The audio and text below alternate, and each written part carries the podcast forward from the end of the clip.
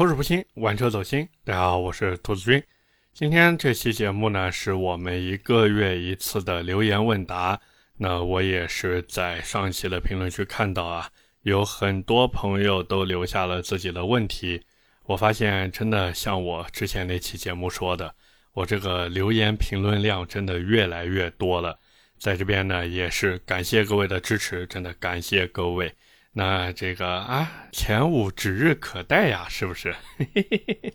那我们话不多说，开始我们这一期的留言问答环节。那么第一个问题啊，来自书五，他说看了不少摩卡 DHT PHEV 的测评啊，基本确定呢，这个车子亏电的时候动力不会太差，夏天呢经常在单位的停车场暴晒。对 PHEV 车型能远程启动又是用电降温的这个特长非常的感兴趣，但是他看了一下，就是魏派的摩卡呀，他觉得尺寸大了一点，所以一直关注着拿铁 PHEV。昨天呢，这车价格出来了，当然我们这期节目上线的时间应该说是前几天啊，价格出来了，PHEV 呢比 HEV 贵了五万三，如果上个四驱的话还要再多两万。虽然说他自己的预算够啊，但觉得有点不值当。PHEV 呢，动力更强，使用成本更低，这两点优势又让他特别的纠结。他自己呢没有绿牌的需求，家里面呢也有固定的地下车位，日常通勤三十公里，现在一年呢这个跑的距离啊就是在一万公里多一点。疫情过后呢，每年用车里程可能会到两万。他说想让我帮他破解一下自己的纠结，这个其实没什么好纠结的呀。长城现在这个 PHEV 做的呢，账面参数非常的漂亮，真的非常非常的漂亮。而且长城我记得用的是两档 DHT 变速箱，这个变速箱呢，既能保证你在低速时候的一个燃油经济性。同时呢，也能保证你在高速时候的一个怎么说呢，就是加速或者说你的动力需求。所以这么来看呢，长城的 PHEV 或者说魏派的 PHEV 其实挺值得买的。但是问题就来了，价格，价格还是价格，它的这个定价定的确实不便宜。但是没办法呀，长城不像比亚迪啊，比亚迪它很多东西都是可以自己做的。所以它的成本控制做的就会比较好，但是长城不行，长城的东西都是跟人家去买的，所以它的定价很难说降下来。而且我每次聊到魏派的车子呢，或者说我想到魏派的车子，我都有一点担心，就是我特别害怕他们可能这些车子，因为现在不管是拿铁、摩卡还是马奇朵，其实他们的销量都比较一般。尤其是这个混动版的车型，所以说这没办法，我真的怕他们哪一天说，哎，我们这些咖啡系列也不做了，那我们新出一个，比方说什么奶茶系列啊，反正随便叫什么名字吧。虽然说本质可能就是现在这个咖啡系列的升级换代，但是它的名字变了，系列变了，对不对？它就没有一个车型的传承。所以如果你能接受，那你就去买呗。你要说，哎呀，我就是担心这个车子没有传承，这今后二手的保值率什么的。其实我觉得买这种 PHEV 的车子真的不用操心保值率，因为这种车子呢，保值率就是 不管它换不换代，其实真的不高啊。所以说呢，你就要做好这个亏钱的准备。没办法，与其在那边纠结说，哎呀，这个又贵了一点，那个又贵了一点，我觉得还不如预算到位，那就直接对吧，满足自己就行了。第二个问题来自 Happy 屡屡，他说自己啊是三系的 G 二八车主啊，新的三系，自己呢从没改装过，最近想改一套刹车，AP 的预算呢超太多了，并且也不知道改装店卖的是不是正品，这个一般人确实很难分辨啊。但是你要想分辨也可以，就是看那个包装箱啊，不管是刹车盘还是刹车皮还是那个刹车卡钳本体。那些呢，都应该是白蓝黄相间的 A P 包装。如果是的话，那就是正品。但是这个看起来确实，而且里面还有什么二维码、序列号之类的，挺麻烦的。然后他说自己就想买一套国产的，看天猫上面萨瓦尼尼和 T E I 两个品牌啊都有官方的店铺，买回来呢再去线下安装，这样还是放心一点。这样比直接去改装店订购要靠谱。这确实是这样。哈哈。他说：“兔子能不能帮忙给点建议？现在看中的是萨瓦尼尼 S66A 套装和 TEI 的 G60 套装。哎，这两个卡钳，我记得之前节目里面我好像都说过吧。然后他问这两个怎么选，品质怎么样？国产还有其他一些更靠谱的选择吗？这个如果让我在 TEI 和萨瓦尼尼当中去选呢，其实我更倾向于 TEI。”为什么呢？因为萨瓦尼尼的那个表面涂装用的是那个电镀工艺，反正就那个布灵布灵闪闪发光的。你可能买新的这个刹车，你会觉得哇，好炫啊，好闪啊，好漂亮啊。但是只要你用了一段时间以后，你会发现，哎，这个刹车颜色怎么变暗了？然后再用一段时间，我的天哪，掉漆了。而且当你想要补漆的时候，你会发现。哇，这价格怎么这么贵呀？这油漆凭什么卖这个价格呀？所以真的没必要。TEI 呢？你因为现在是三系 G 二八嘛，这个车子原厂标配的十八寸轮毂，它的 X 距还有它的 ET 值，其实装那种六活塞的刹车是有一点点勉强的。我建议你呢，就不要装那个 TEI 的 G 六零了。你去买 TEI 的四活塞套装，然后配三百三十毫米刹车盘，这样的搭配呢，你就不需要换原厂的轮毂。毕竟你说为了一套刹车，然后再把圈胎一起换掉，那这个对吧，有点得不偿失呀。而且怎么说呢，这成本太高了，没必要了。所以我建议就是 TEI 的四活塞套装配那个三百三十毫米的刹车盘就可以了，好不好？而且这个整体价格也会便宜一点。反正你这就日常走街嘛，提升一下脚感的事情。另外呢，你买之前记得跟人家说，就是活塞的面积千万不要太大。一般来说，在五十五、五十六或者五十四都是可以的。反正活塞面积不能太大，太大了你原厂的这个刹车总泵，当然这个东西俗称叫大力鼓啊，反正这玩意儿推不动，知道吧？就有点像怎么说呢？你本来只能搬五十斤的东西。然后现在给你一袋一百斤的米，那你肯定搬不动嘛，一样的道理。所以我的建议很简单，就是 TEI 的四活塞叉车套装就可以了，好不好？下一个问题来自小搁浅啊，他说：“兔子听你节目三四年了，开个玩笑，我就说嘛，我这节目到现在才多久啊？是不是？”他说自己啊，今年打算买辆车回家过年，他呢看中了吉利星瑞，老婆呀看中了朗逸。这两台车呢，不知道该怎么选。如果买朗逸的话，是十一买优惠大，还是年底买优惠更大？麻烦我这帮忙解个惑。这个也不存在解惑吧。然后他说自己的预算在十三万以内落地。那十三万以内落地的预算呢，其实 买星瑞差点意思啊，真的差点意思。转头呢，再看看这个朗逸。朗逸呢，我在停车场那个节目里面聊过。现在呢，你如果去买就是抄底老款，没有任何问题。但是你说要买新款的话，我是觉得吧，想要达到现在这个优惠还挺难的。毕竟这车新车上市嘛，对吧？装也要装个样子。我估计新朗逸但凡有优惠，也要等到明年过完年了，就它的优惠才能下来。那回过头呢，还有你说这个十三万以内落地啊？这个要求摆在这边，除了朗逸的话，就是轩逸、卡罗拉、威朗 Pro，反正就这些车子啊。当然，假如说这个后期福克斯就新款福克斯 1.5T 四缸啊，那个车子如果说价格能下来的话，我觉得也是可以纳入你的购车名单之内的。当然，回到 这位朋友的问题上来说呢，我是觉得吧，十三万以内落地的预算。我是首推别克威朗 Pro 的，这个威朗 Pro 呢，现在现金优惠，我记得已经有四万了，所以你真的可以去看看啊。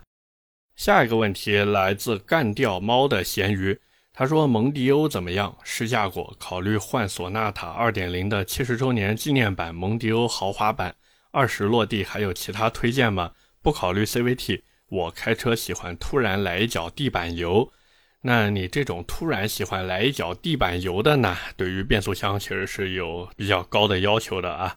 那这种驾驶习惯最适合的其实不是 AT 变速箱，而是双离合。不要觉得双离合这个不是什么好东西啊。其实湿式双离合是最适合暴力驾驶的一款变速箱，或者说一种变速箱设计。因为它的这个换挡逻辑就是一档进入，二档准备，二档进入，三档准备，就这样啪啪啪啪，像爬楼梯一样一节一节往上。但是呢，你又二十万落地这个预算摆在这边，并且你的这个问题，其实我也看出来了，你买车呢，对于这个家用性还是有一定考虑的。那么在你挑的这两台车当中呢，我觉得不管是蒙迪欧也好，还是索纳塔的 2.0T 也好，这两台车其实都能符合你的需求。当然，假如说，哎，你想要一些不一样的感受，或者说价格比较稳定，而且保值率也比较稳定的选择，我觉得你可以去看一看别克君威的那个 652T 智享型这个版本呢，现在二十万以内落地没有任何问题。当然，假如说你的预算能往上再抬个两三万块钱，那你就直接去买别克的君威 GS 吧。那个车子买回来以后，绝对体验感会比蒙迪欧还有索纳塔要好很多。下一个问题来自凌雨谦，他说：“兔子想购入 CT6 或者探险者给父母开，大部分时间呢都是城市开，偶尔旅旅游，买哪一个更合适？还是说等他俩的新款？”这个 CT 六也好，探险者也好，明年肯定要上新款了，不用想的。现在去买，那就是帮通用和福特清库存。所以，假如说你不急着买车的话呢，那就等新款。另外呢，就是你说的这个两台车到底应该买什么的问题，我觉得吧，还是买凯迪拉克的车子吧。毕竟福特探险者的那个发动机跟野马是同根同源的。它的这个 2.3T EcoBoost 呢，整体用料还有稳定性，其实并没有你想的那么好。那既然是给父母开嘛，所以稳定性肯定是要排在前面的。所以我建议就不要看探险者了，就在凯迪拉克里面选一选吧。当然，假如说，哎，你想要一些腔调，想要一些调性，那你这为什么不去看看林肯呢？对不对？所以，假如说你急着买车的话，我觉得可以去看一看林肯的车型。当然，林肯仅限看 SUV 啊，新出的那个林肯 Z 就不要看了，你就看看他们家的 SUV。如果说你不急着买，那就等一等新的 CT6 或者新的 XT5 都可以，好不好？下一个问题来自今夏的狂羊，他说：“兔子啊，快毕业了，想买一辆心心念念的 CT5 铂金，但是最近听说这个铂金型要加价。”而且之前听我说这个凯雷德的内饰即将下放到部分车型，就很纠结是干等着呢，还是说用加价的价格呀去买 325Li？另外呢，他也一直关注杰尼赛斯的 G70，但是他坐标河南，买车养车都是个问题。首先呢，我觉得杰尼赛斯就 pass 掉吧，不要跟自己过不去，也不要跟自己的钱过不去，对不对？杰尼赛斯这种车子适合什么呢？适合像。哎，说我好像也不对啊，反正就适合像那种已经玩过甚至玩腻了 BBA，包括那些二线豪华品牌也开腻玩腻的人。然后呢，他追求一个尝鲜，追求一个好玩新鲜，并且呢，他当地也有杰尼赛斯的服务网点，那我觉得他可以去买一个杰尼赛斯的车子。而像你这种，这毕业了买一辆自己对吧第一台车。那真的没有任何的必要说去买一个杰尼赛斯跟自己过不去。至于剩下来的三二五还是 CT 五呢？我觉得你如果真的有耐心去等 CT 五的话，那你就等着吧。但是在这边也要说明一下，就是新的 CT 五它的变速箱确实减配了，原来是十 L 八零，也就是最大可承受扭矩八百牛米的变速箱，现在呢换成了十 L 六零。十 AT 呢不变，但是最大可承受扭矩变成了六百牛米。不过我是觉得这个无伤大雅呀，是不是？这个 LSY 机头你怎么玩也玩不到六百牛米的扭矩啊。但是回过头呢，假如说，哎呀，你这又要买一台车，还要考虑以后结婚呀、谈对象啊，或者什么七七八八社交呀之类的，那我觉得买三系吧。当然也不要买现在这个三系，你等一等三系改款嘛。你现在买三系，对吧？就是四九年入国军啊，你完全就是在帮宝马清库存。而且这个三系改款以后，它的 2.0T 发动机烧机油的问题，说不定就给解决了，对不对？你现在这个去买，真的没有任何的必要。所以还是那句话，如果能等的话，就等新三系或者新的 CT5。如果说你觉得自己不能等的话，我觉得你可以考虑一下奥迪 A4 的四五四驱版。那个车子现在价格很不错，落地大概三十小几万就搞定了。这个车子可以说你买了以后真的是越开越喜欢的一台车。下一个问题来自球小球的加速度，他说兔子 CT 六和捷豹 x FL 预算三十六左右落地，一年一万公里，买哪个合适？三口之家接送孩子装十三用，就装叉用是吧？我是觉得吧，你如果是为了三口之家接送小孩，然后呢还要装一装叉，那你就买捷豹吧。捷豹毕竟它有着所谓的英伦贵族血统啊，叫什么皇室风情什么的，反正有这些感觉在里面啊。但是凯迪拉克玉皇大帝啊，CT 六 对不对？所以感觉上就不一样。那你毕竟是要承载家庭嘛，所以我建议你还是去选择捷豹。而且捷豹其实并没有像路虎那么爱坏。它只是一些小的电子元器件的感应器有可能会出现一些问题，所以我觉得真的可以考虑一下捷豹 x F2，只要价格合适，那就去买就可以了，好吗？下一个问题来自幺三八五三四五四 NGI，他说：“兔子呀，我年近不惑，家里二娃，每年行驶里程呢大概两万多公里，现在想换腾势 D9，问我觉得有没有必要？我觉得没有必要啊，你这个。”每年的行驶里程摆在这边呢，其实完全可以用差不多的预算去买丰田塞纳，因为丰田塞纳那车之前很多人 diss，包括我 diss，其实就是加价，但是现在这车平价销售了，对不对？那没什么好 diss 的了呀。它这个混动系统也能省油，而且你两万多公里，对吧？也能把这个省油的优势给发挥出来，那何乐而不为呢？而且塞纳这车也保值。你以后对吧？假如说想换别的车，它还能给你多换点钱回来。那塞纳作为一个 MPV，它本身就能承担你的一个家用需要。你现在家里面又有两个孩子，你和你爱人再带两个孩子，把第三排座椅一放倒，是不是后备箱空间立马就出来了？两个孩子坐后面，你和爱人坐前面，多好呀！是不是？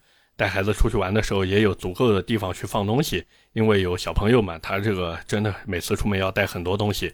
所以，假如说你真的想在这个价位里面买一个 MPV 的话，我觉得首选还是塞纳吧，好吗？下一个问题来自玉零一，他说有两个问题，第一个是高尔夫 R 入滑分析，第二个呢是可变悬挂科普，就是电磁悬挂、空气悬挂、可变阻尼还有其他悬挂。哎呀，这个我们一个一个来聊吧，包括书五啊，就刚才念到那位朋友，他说能不能再聊一聊可变悬挂的质量可靠性？这我们一个一个慢慢聊，先聊这个高 R 入华啊，高尔夫 R 呢，我觉得肯定是会来的，但是什么时候来呢？这真的不好说。毕竟之前高尔夫 R 的销量其实也一般般，大众现在它要赚钱，而且要转型到电动车上面去了。你说这把高尔夫 R 拉过来，费心费力的，一年呢也卖不了几台，你说大众图个啥嘛？是不是？所以高尔夫 R 这个入华呢，我觉得有戏，但是不知道什么时候，并且呢，这个车子假如真的来了，我估计它最后的一个售价应该是在四十五万以内，但是肯定不可能在四十万以内了，毕竟之前的那个售价，对吧？都多少年前的事儿了，你算一算通货膨胀嘛，也知道不可能像原来那么便宜了啊。第二个呢，就是关于你说这些可变悬挂。其实你说的不叫可变悬挂，你说这叫避震悬挂，它是一个总体性的结构，包括它的避震器呀，它的一些什么拉杆呀，什么七七八八都算悬挂系统。至于你说的这些分门别类的什么电磁避震呀、空气避震呀、可变阻尼避震呀，还有其他避震，这个如果展开说，那真的有可能一期节目都聊不完。那关于这几个避震的定义，还有它的构造什么的。我觉得感兴趣的朋友可以直接上网去查一下。那我在这边呢，就评判一下这个质量可靠性吧。电磁避震呢，它的可靠性还是可以的，主要呢就是怕电控调节那边出问题。如果说这个不出问题，当然也不太爱出问题就是了。所以说整体稳定性还是可以的。包括这个所谓可变阻尼悬挂或者说可变阻尼避震呢，其实也跟电调避震差不多。这个概念是差不多的，但是有的这个可变阻尼呢，就有点像脚牙那种高低软硬可调嘛。那调软硬其实就是调阻尼，这其实也算可变阻尼避震啊。只不过它不带电调，它就是靠你手拿个钥匙，其实也不算钥匙吧，就是像一个小拧的那种小螺丝刀一样，然后往里面扑哧一插，然后在边转，哒哒哒哒，然后调到什么一档、二档、三档、四档这个样子。那空气悬挂呢，这个东西它其实就是靠气包去代替弹簧，然后呢自己车子上面再备一个气瓶啊，给储气用。这个稳定性呢，我是觉得吧。一般车子用的呢，稳定性确实不强。毕竟那些原厂就配备气动的这些车子，他们的气包呢，一般用的都是模式。但是改装的呢，一般用的都是囊式。这个模式呢，其实就是怎么说呢？一层膜啊，把它那个避震筒芯给包起来，然后管子往里面打气，那打满了它就变硬了，没气了它就变软了，趴在地上就是这个样子。那囊式呢，就是大家上网搜那个气动避震改装啊，就有点像一个面包垒一个面包一样，一般都是垒两个，有的多的呢会垒三个。这个整体的强度和支撑性呢，其实都会比那种模式气包要好很多。一般来说，这种囊式气包呀，都是用在那种货车呀、卡车上面的。但是呢，后来也是被搞这个改装气动避震的厂家学过去了。他们就觉得说，哎呀，我这个对吧，给卡车都能用的，这个承压性无敌了呀，那我给家用车用还不是对吧，轻轻松松的事情嘛。但是呢，有一说一，不管是原厂配备的内气包，还是说自己改装的气动避震的寿命，还有耐用性，还有娇贵程度，永远都是排在前面的。就是这玩意儿它很脆弱啊，真的很脆弱。像有的改装车，它那个气动对吧，尤其是气瓶要做水汽分离嘛。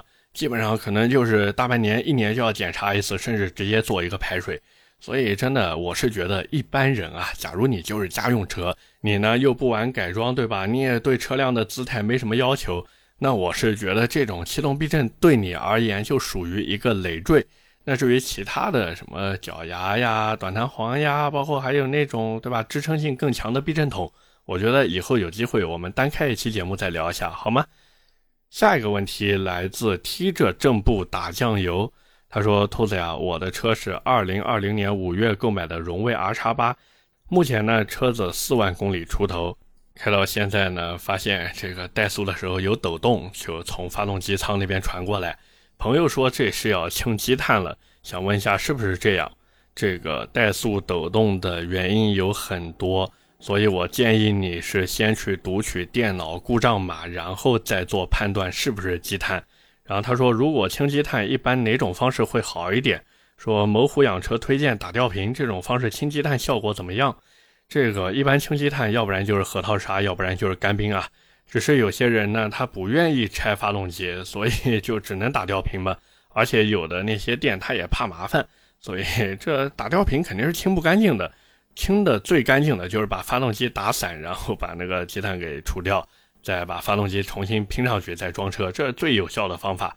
只是这个真的太贵了，太贵了。我觉得普通的养护的话，用干冰清积碳或者核桃沙清积碳就可以了，算是一个怎么说比较有性价比的方法吧。下一个问题来自兔子爱轮毂，哇，这 ID 一看就是为我而起的呀。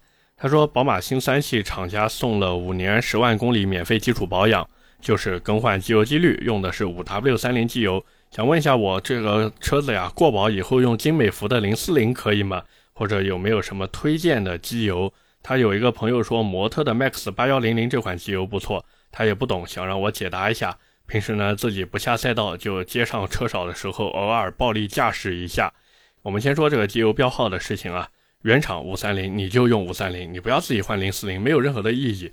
因为你要知道，你的发动机额定功率就摆在那边，怎么可能说，哎，我换一个好点的机油，然后动力就啪一下子变得特别好？不可能的事儿，对不对？另外呢，就是你说的这个用哪个牌子，我自己用的是安索啊，但是安索在这个圈子里面呢，口碑不是特别的好，因为好多人觉得说，哎呀，这就是一个传销油啊，是智商税油。那我之所以用，是因为我这拿货便宜嘛，你们懂的。你要是按零售价去买的话，那安索确实有点智商税。可是你要是按我这种拿货价去算的话，那这个一点都不智商税。当然，假如说你只是偶尔暴力驾驶一下，然后平时也不下赛道，我觉得嘉实多极护完全够你用了，你没有必要去用什么模特之类的。包括还有什么 HKS 呀、什么这力模呀、什么这七七八八的，真的没有任何的必要。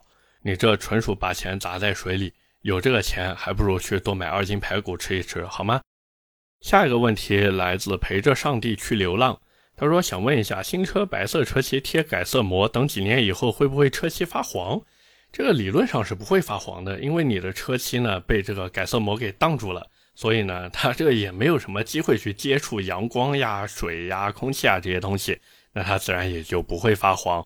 但是实际上嘛，这个多多少少、多多少少还是会发那么一点点黄的，没办法。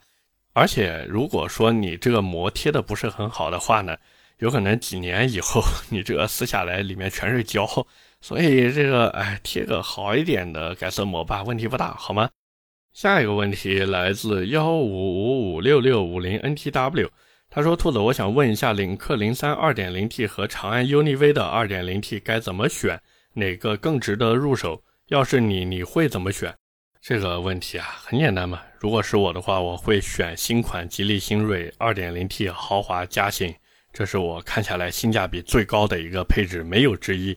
当然，假如你硬是要我在领克零三和长安 UNI-V 之间选择的话，呃，我选领克，因为长安那个真的电动尾翼什么的太鬼火了，我实在接受不了那种。长安 UNI-V 那种车子属于什么呢？属于你单看它你会觉得非常好看，然后自己试驾的时候你会觉得哇，自己好飒呀，自己是路上最靓的仔。但是假如你真的把这车买回去以后，你就会直拍大腿。我当时怎么会选了这台车呢？所以，假如你在零三和 UNI-V 之间纠结的话，我觉得选零三吧。假如说你还能有其他的选择，那我觉得吉利新锐 2.0T 豪华加型真的性价比非常非常的高。那么接下来呢，就是最后一个问题了。这个问题来自卖酒的赵云军，他说：“兔子，我也是美系粉，想问一下呀，二手的林肯大陆、福特金牛座。”凯迪拉克 CT6 还有别克君越该怎么选？我觉得这个要分门别类来看啊。假如说你是买 V6 3.0T 的呢，那你也就在林肯大陆和那个 CT6 之间能选一选。这个 CT6 的二手老款 40T，其实我是觉得买的意义不大，你还不如收一个二手的 3.0T V6 四驱林肯大陆呢。记得买游艇蓝内饰的，哇，真的太漂亮了。那 CT 六的那个老款内饰呢，真的有那么一捏捏的惨不忍睹啊。那至于别克君越和福特金牛座呢，我是觉得这两台车其实你买的意义都不是特别大。假如说你真的想在这两台车当中选一个的话，我觉得首先呢是考虑别克君越的艾维亚版本，因为别克真的是把所有的好东西都放在了艾维亚上面。那个车子可以说和普通版的车型完全是两台车，你呢可以去感受一下、试驾一下，真的我不骗你，我甚至可以说中国人不骗中国人。所以聊到这边呢，我的态度也很明确，首选就是二手 3.0T V6 四驱游艇蓝的林肯大陆。当然，假如说买不到游艇蓝，买个别的内饰颜色也可以，只是那个 3.0T V6 四驱必须是要有的，好吗？接下来呢，就是凯迪拉克 3.0T V6 有那个 40T 的版本啊，也是可以买的。还有呢，就是别克君越的艾维亚版本，这买二手也是挺不错的。至于那个福特金牛座，哎，算了吧，别买了，真别买金牛座了，好吗？OK，那么今天的留言问答呢，就到此告一段落了。假如说我这期节目里面没有念到你的问题呢，其实也不用灰心，因为熟悉我的朋友都知道。我哪怕在节目里面没有念到，但是我也会在评论区给进行一个文字上的回复，基本上可以说是有问必答了。那么下面呢，就进入我们上期的留言互动环节。上期节目呢，我们聊的是极狐阿尔法 S，我也是看到有一些朋友除了留下自己的问题啊，也是在评论区写下了自己的一些想法。那么第一条留言来自地板油伟伟。他说：“兔子三观很正，跟兔子三观一致。同时看到现在评论区留言越来越多啊，很替兔子开心。哎呀，真的感谢感谢你们的支持啊！”他说：“不知道以后几百上千条评论的时候，兔子还有没有时间一一回复我们了？哈哈，这个如果我真的能有几百上千条的评论，那我这个节目的排名，我的天呐，前三前五都拦不住我了。这个啊，第一 是不是第一也有希望了啊？但是回过头来说，这个太做梦了，这怎么可能有那样高的热度呢？是不是？我要有那么高的热度，我做梦都能笑醒了啊！第二条留言来自放你自由了，他呢在这个评论区里面夸了我一下，哎呀，嘿嘿，感谢感谢感谢啊！他说希望我能一直保持更新下去。即使暂时为爱发电，但相信付出总是有回报的，加油！这个其实怎么说呢？我之前也在节目里面讲过，就是我自己其实是有正经营生的，我是有固定收入的，所以做这个节目挣钱不挣钱呢？真的我不是那么的看重啊。而且，假如说真的想挣钱，其实大家都来听节目就好了。我呢也是不止一次的说过，就是不要打赏，不要打赏，千万不要打赏。你们有那个钱，现在天热，买点冷饮，买点饮料喝一喝，都比打赏给我好，是不是？包括我呢，做这个节目，我也不是说那种网络乞丐，或者说想要带货呀，对吧？大家都来买，我分点成，不是这个样子。我其实就是很简单的，想跟大家分享一下我对汽车的一些理解和想法。那假如说我聊的这些东西，在你买车、用车、玩车的时候，哎，能起到一些帮助。那我觉得这个给我带来的成就感，远比我接多少个商业合作，或者说拿了多少粉丝打赏来的多得多得多。就是这种自我价值的实现啊，真的太棒了。